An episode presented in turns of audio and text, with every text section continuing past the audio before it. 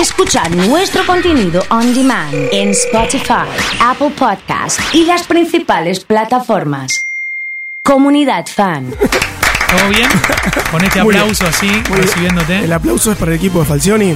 Eh, puede ser, puede ser, ganó cinco, cinco triunfos consecutivos, ojo. Te escuché hablando de la belleza del juego. Lo vistoso que le Veo, veo que no te conformás. El- el- Con cinco triunfos consecutivos no te conformás. lo vistoso de- del juego. eh, no sé si.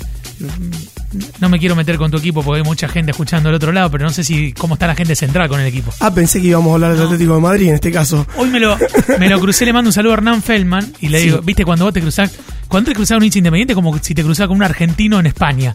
Viste cómo lo ves así otra Sí, vez y lo saludás así, decís, vamos Argentina. Falta, falta decir, eh, ¿te acordás de Bocini, Bocini y Bertoni? así, así. se te cae una Pero le digo, le digo a Hernán, Hernán lo que tiene que es el hincha independiente que siempre está gastando a los demás. Entonces le digo, Hernán, cinco consecutivos. Ayer le ganamos a Villa Mitre, cinco consecutivos. Me dice, Oso, no lo digas tan fuerte porque soy hincha de Newell's y Central. Dice, no, hace cosas no le chusé, viste así. Eh, siempre ga- gastando así alguno que está al lado. Pero Bueno. pero bueno muy bien. Eh, el Atlético de Madrid es puntero, el equipo de Carlos Avalle. Carlos tiene una camiseta del, del Atlético. De la época que jugaba, ¿quién es ese diseño? ¿Te acordás? Más o menos. Ah, ese es un diseño de hace cuatro añitos. Cuatro años, cinco 2016. más o menos. El equipo del 2016. Orlán, Falcao, alguno de esos. no sé, Pensé que era el equipo que había perdido la final con el Real Madrid de la Puede Champions. ser, puede ser que haya sido ese, puede ser, es posible. Bueno, pero un, un- un- un gran equipo. Bueno, te traje una torta porque fue tu cumple el martes. Fue mi cumple no el te- martes. No te vi.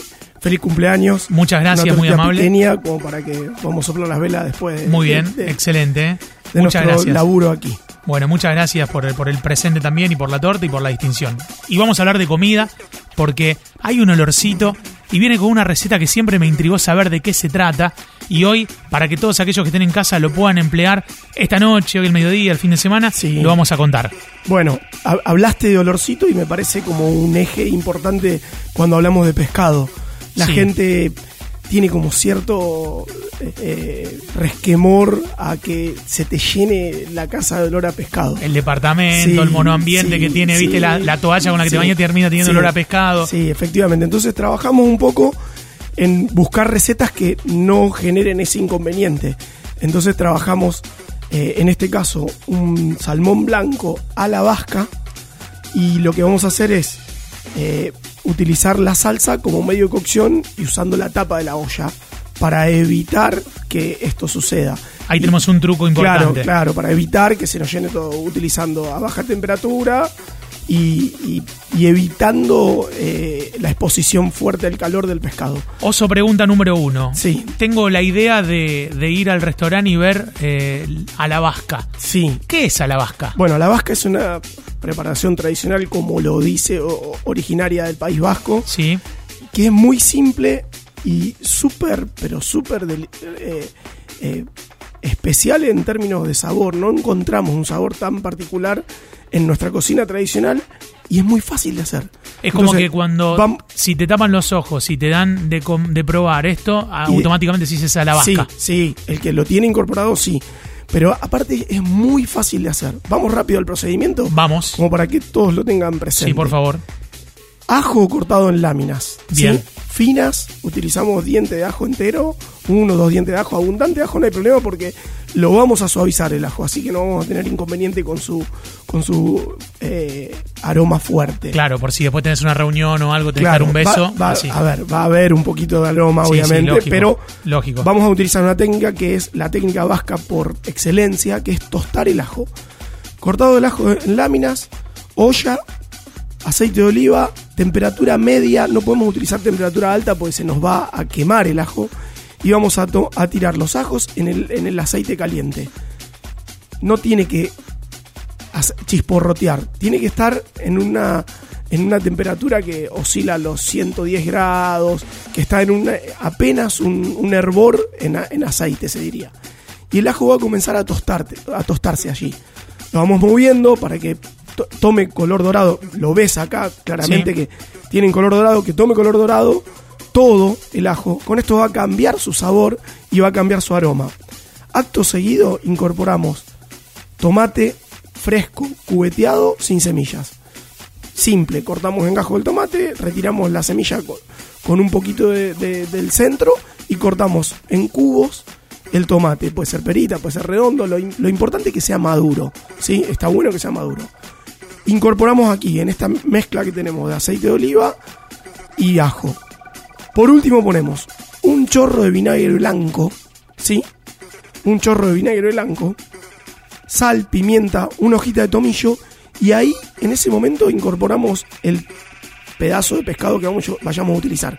En este caso yo utilicé un taco de lomo de salmón blanco. Impresionante el- No tiene, no ve, tiene prácticamente espinas. Está bueno utilizarlo sin piel porque también eso ayuda a que no sea tan hediondo, ¿sí? a que no haya tanto aroma. Y, a- y acto seguido lo tapamos. ¿Sí? Va todo tapado. eso. Tapamos y llevamos al mínimo. Esta cocción, dependiendo obviamente el tamaño del- de la pieza del pescado, nos va a demorar entre 12, 15, 20 minutos más o menos. Es una cocción al vapor, súper sana, súper fácil de digerir y además sabrosísima. Ahora cuando la pruebes me contás. Excelente.